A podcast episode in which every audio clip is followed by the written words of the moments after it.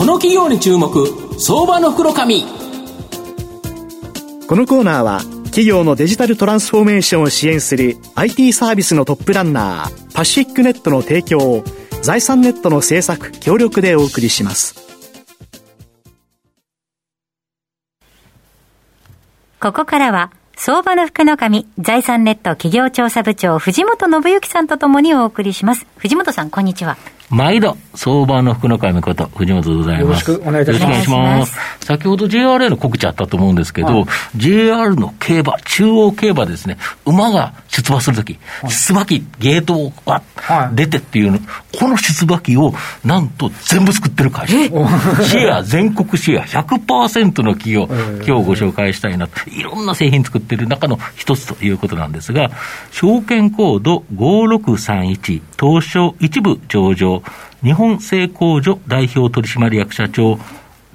取締役社長、宮内直隆さんにお越しいただいてます。はい。よろしくお願いします。えー今日は証券コード5631東証一部上場日本製鋼所代表取締役社長宮内直隆さんにお越しいただいていますよろしくお願いいたします宮内ですよろしくお願いいたします日本製鋼所は東証一部に上場しておりまして現在は、えー、株価が、えー、3265円1単位33万円弱で買えるという形になります。まあ、マーケット番組ではですね、アームの日本製鋼という呼び方で、非常にですね、おなじみの方も多いかなというふうに思います。東京都品川区の JR 大崎駅近くに本社がある火力原子力発電所向けの部材など、炭鉱、えー、中炭鉱、中炭鉱品の世界最大手で、今はですね、プラスチックに関連した幅広い産業機械でも世界最大手の企業という形になります。あの、宮本社長、御社は戦艦の大砲などを作るために、まあ、創業された企業で、戦後はその技術を生かして、さまざ、まな製品、まあ、先ほどの出馬機もそうだと思うんですけど、はい、いろんな製品あるんですよね。はい、えー、っとですね、ちょっとあの、歴史的に話させていただきますとですね、はい、今から114年前のですね、はい、1907年、明治40年になるんですけども、北海道の室蘭でですね、イギリスの企業と日本の企業の合弁会社としてですね、生まれました。で民間のですね、兵器製造会社だったんですね。で、その後、えー、室蘭でできて13年後にですね、広島にも工場をまあ持ちました。で、戦前はですね、第二次世界大戦まではですね、兵器しか作ってません。であの創業の地のですね室蘭では、大型の大砲、はい、でまあ、広島の工場ではですね、うん、まあ、飛行機を撃つ降射砲っていうんですかね、それとそれを動かすシステムなんかをですね、うん、作ってたんですね。うん。で戦後はですね、まあ、当然、民需転換しなきゃいけないということで、ですね、まあ、室蘭ではですね、はい、大砲ってこう、弾を撃つときに、はい、えー、その砲身の内部にですね、はい高温高圧、高い温度で、うん、えー、高い圧力が、まあ、そりゃそうですよね、弾を撃つんです発生するんですけど、まあ、それをにですね、壊れない、まあ、方針の鉄を作る技術というのがあったんで、まあ、それを生かしてですね、はい、発電所関係のですね、はい、部材だとか、うんうん、石油生成のですね、はい、反応灯だとか、まあ、2000年に入ってからはですね、まあ、これ有名なんですけど、原子力発電所用のですね、原子炉部材をまあ作って、まあ、今でも作ってるんですけど、うんで広島の工場はですね、さまざ、まな産業機械をこう作った歴史を経てですね、今は主力がですね、プラスチック加工機械なんですね。で、プラスチックの原料を作る機械から、その原料を使ってですね、いろいろな形のものを作る機械までですね、いろいろ作ってます。で、まあ、ちなみにですね、今は注目されている電気自動車、はいはい、EV に使われるですね、リチウムイオンバッテリーという電池があるんですけど、その中に入ってるですね、セパレーターフィルムというフィルムもですね、当社のですね、機械で、まあ、世界的にですね、ですね、多くのメーカーさんが作って、まあ、トップシェアを誇っているという会社です。なるほど。あと直近ですね、この三菱ケミカルさんと共同で、窒化ガリウム GAN 単結晶基板量産に向けた実証実験設備、これを竣工されたという形なんですけど、この窒化ガリウム GAN は、パワー半導体に使えば、大幅に消費電力を削減して、まあ、CO2 排出量も削減できる、非常に夢の素材ということなんですが。そうですね、あの当社ではですね、うん、こういうの、結晶事業分野とまあ呼んでるんですけど、はい、まあ、素材系でですね、鉄だけじゃなくてですね、はい、こういう分野にもまあ力を今入れてます。はい、で窒化ガリウムもそうなんですけど、はい。うん、えー、結晶体っていうのはですね、高温で高圧の状態でですね、はい、こう成長していくんですね。なるほど、なるほど。で、当社は先ほど言いましたように、ね、高温高圧のこの容器を作るメーカーでですね、それをまあ作ってるんだったら、うち、でまあ結晶体も作ってみようやということでまあ始めてましてですね、人工水晶なんかも作ってるんですね。で、窒化ガリウムを言うとですね、はい、今、主流になっているシリコン系の半導体に変わるものと、まあ、期待されています。そうですよね。で、今ですね、うん、脱炭素ということで、うん、えー、自動車もまあ電気自動車、はいあとまあ、時々話題になっている、その空飛ぶタクシーっていうね、ああいうドローン系のもですね、まあ、モーターを使って飛ぶということになってます。で、駆動源のモーターはですね、を、電気をですね、制御するのに使われる半導体なんですけども、まあ、これがシリコンが主流だったんですけども、まあ、だんだん性能も限界に来てると。で、先ほど言った電気自動車もそうですし、まあ、空飛ぶタクシーもですね、コンパクトにならなきゃいけないと、まあ、そうですね、小さくなる、えー、いうことで、ですね、モーターの容量がだんだん大きくなってくると、うん、それをこう制御するシステムもまあ大きくなっちゃうということで、ですね、窒化ガリウムがまあ量産化されて、ですね、うん、これが採用されると、まあ効率よく省エネで、コンパクトなシステムが作れるということで、まあ、欠陥の少ない窒化ガリウムの量産できる技術がですね、今、まあ期待されていると。いうことで、まあ、当社ではですね今まさに三菱ケミカルさんと量産化の実証試験のまあ真っ最中です。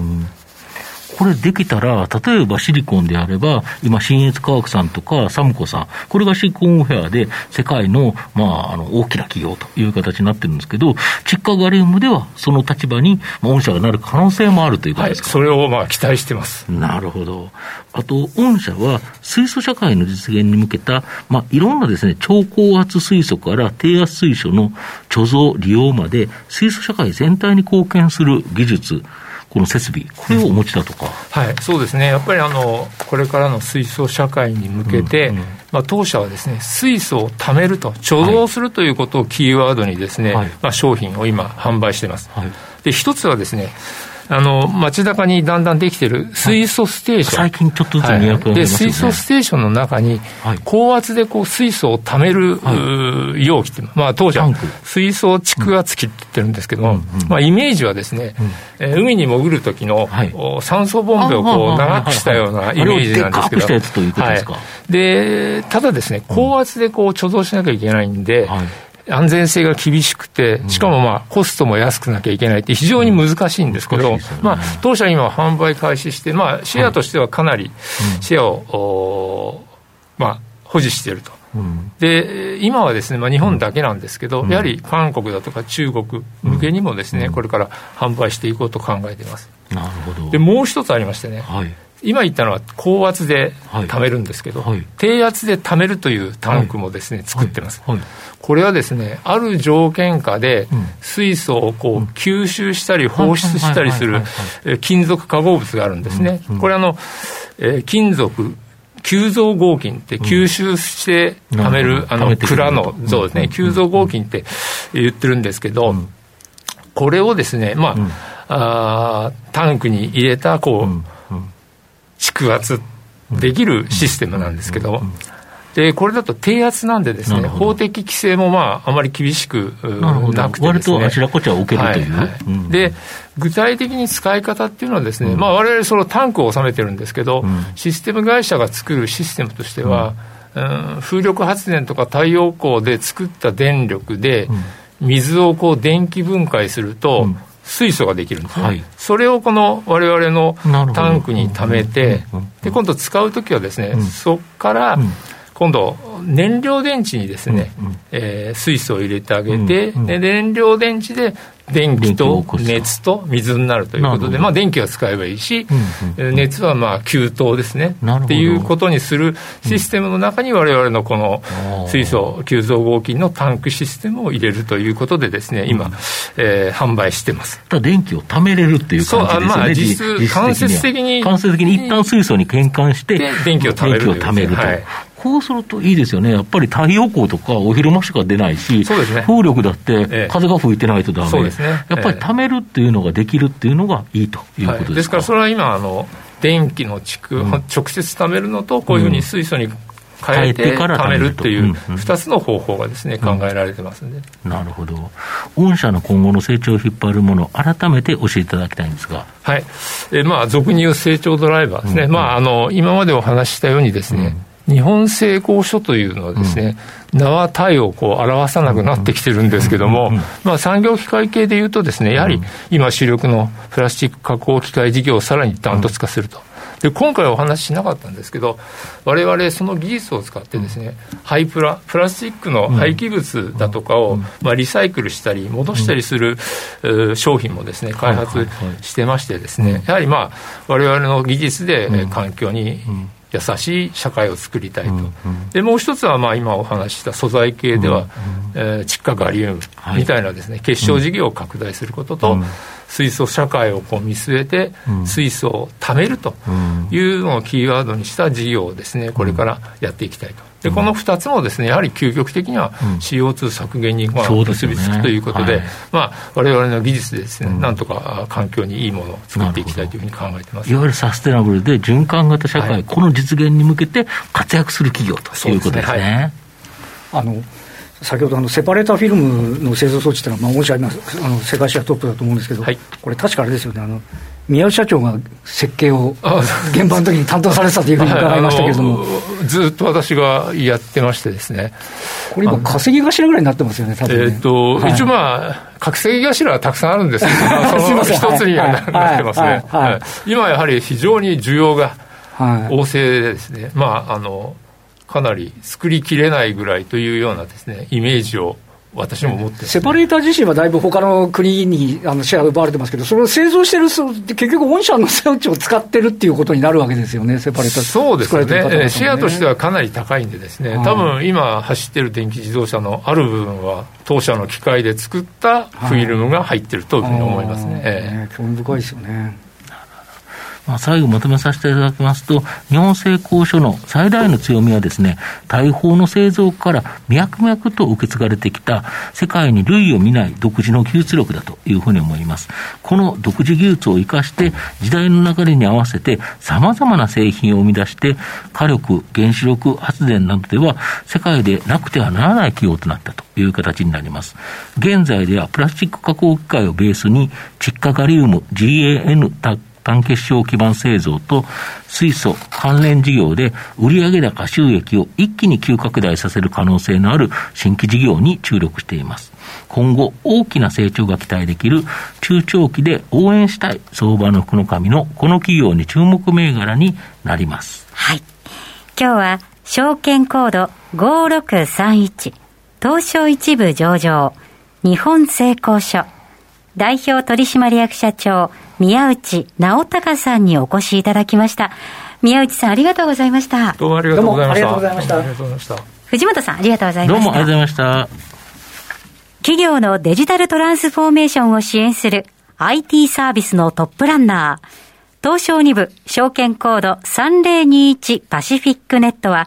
パソコンの調達、設定、運用管理からクラウドサービスの導入まで、企業のデジタルトランスフォーメーションをサブスクリプションで支援する信頼のパートナーです。取引実績1万社を超える IT サービス企業。東証2部証券コード3021パシフィックネットにご注目ください。